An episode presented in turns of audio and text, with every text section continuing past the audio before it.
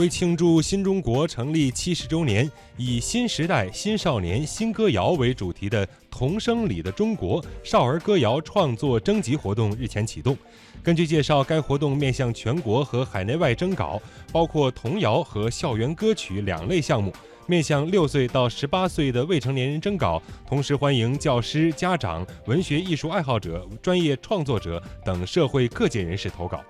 根据了解，本次活动将在广泛征集的基础上，评选出优秀童谣一百首、最佳校园歌曲十五首，并汇编出版大赛优秀作品集，赠送给全国省级图书馆和部分中小学校。